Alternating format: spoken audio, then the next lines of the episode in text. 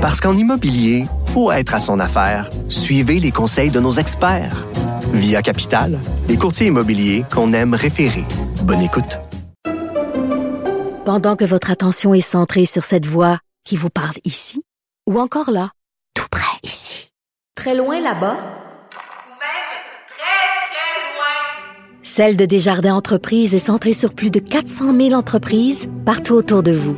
Depuis plus de 120 ans, nos équipes dédiées accompagnent les entrepreneurs d'ici à chaque étape pour qu'ils puissent rester centrés sur ce qui compte, la croissance de leur entreprise. Jean-François Barry. Il remet en perspective et raconte les histoires qui fascinent notre société.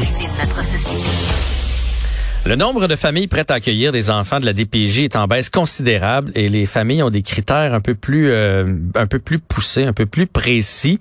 On va en parler avec Nancy Odette qui est autrice euh, marraine pour la Fondation des jeunes de la DPJ et animatrice du documentaire Être famille d'accueil. Bonjour madame Audet. Bonjour. Euh, malheureusement, on a besoin de familles. Mais là, pour l'instant, c'est surtout des familles euh, temporaires. Il y a peu de familles permanentes qui lèvent la main et il y a des besoins criants. Oui, puis ça fait longtemps que ça existe. Je veux dire, ça fait des années qu'au Québec, on a des, centaines d'enfants qui se cherchent des familles. C'est ça la réalité. Peut-être qu'on n'en parle pas assez. Euh, donc, c'est bien d'avoir un reportage qui met ça en lumière. Euh, parce qu'on retrouve des tellement d'enfants aujourd'hui, vous n'avez pas idée, dans des foyers de groupe, dans des centres de, réadaptation, ce qu'on appelle des centres jeunesse, qui n'ont pas la chance de trouver une famille. Puis même si les intervenants, les éducateurs travaillent très, très fort, un enfant, ça a besoin d'une famille pour s'épanouir. Un enfant a besoin euh, de s'enraciner. Mhm. Euh, pour, pour grandir en santé. On dit que pour qu'un enfant se développe à son plein potentiel, il a besoin de cinq adultes significatifs dans sa vie. Mais la réalité, c'est qu'il y a beaucoup d'enfants au Québec qui n'ont même pas un seul adulte significatif. Donc, continuons d'en parler, continuons de sensibiliser les familles. Peut-être qu'il y a des gens qui nous entendent, euh, qui ont envie peut-être d'ouvrir leurs portes.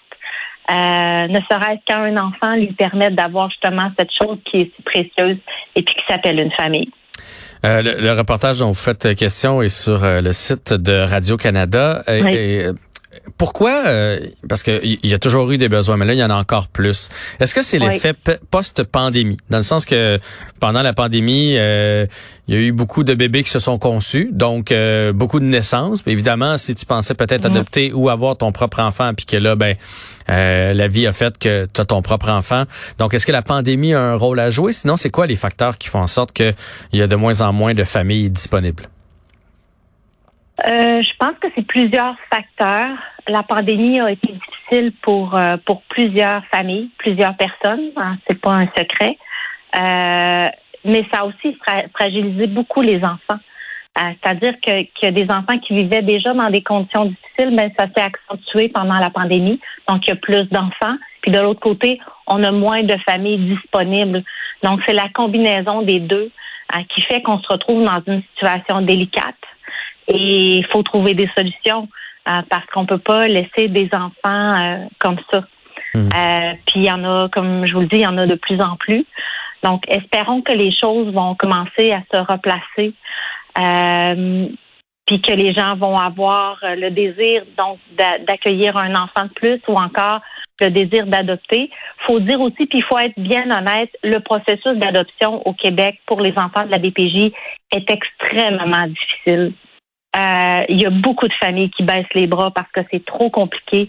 Ça a été soulevé plusieurs fois ça, durant la commission Laurent. Et d'ailleurs, les commissaires ont, ont suggéré à la direction de la protection de la jeunesse de mettre en place ce qu'on appelle l'adoption euh, simple, qui, qui, qui est moins difficile, qui est plus facile. On peut garder les liens avec sa famille biologique, mais au moins avoir la chance de trouver un foyer permanent, trouver comme une deuxième famille. Euh, cette option-là, ça fait deux ans qu'on en parle pour une raison encore là qui m'est inconnue. On va pas de l'avant avec ça, alors que c'est une situation, c'est une solution possible pour ces enfants.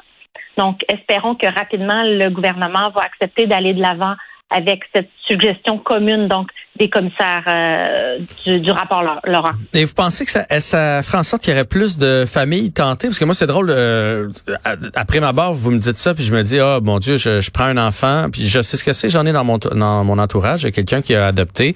Euh, c'est pas toujours facile au début. Euh, les enfants ont parfois certains comportements, traumatismes, etc.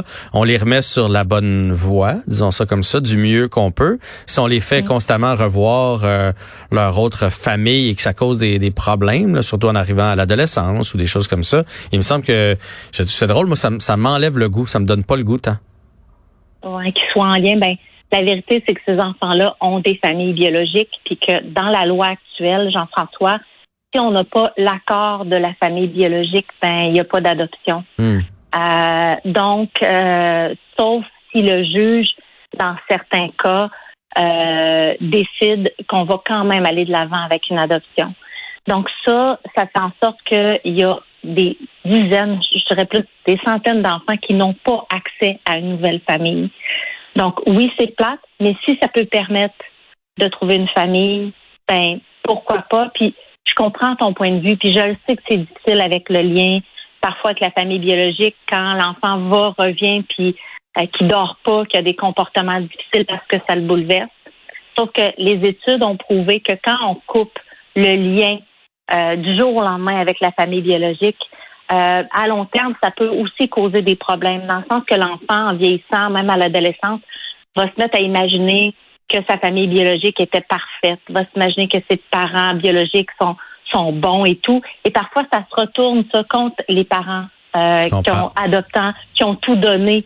Euh, c'est, alors qu'ils disent que c'est prouvé que ça aide l'enfant de voir la réalité comme elle est. La réalité, c'est que ses parents sont pas à mesure de s'en occuper.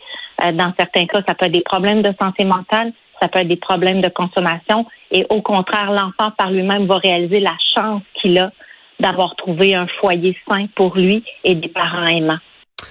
C'est euh, infiniment bien expliqué. Euh, merci beaucoup, Madame Audet, euh, en espérant que l'entrevue d'aujourd'hui aura donné le goût à certaines familles, certains parents d'ouvrir leurs portes à des enfants qui en ont grandement besoin. bonne chance.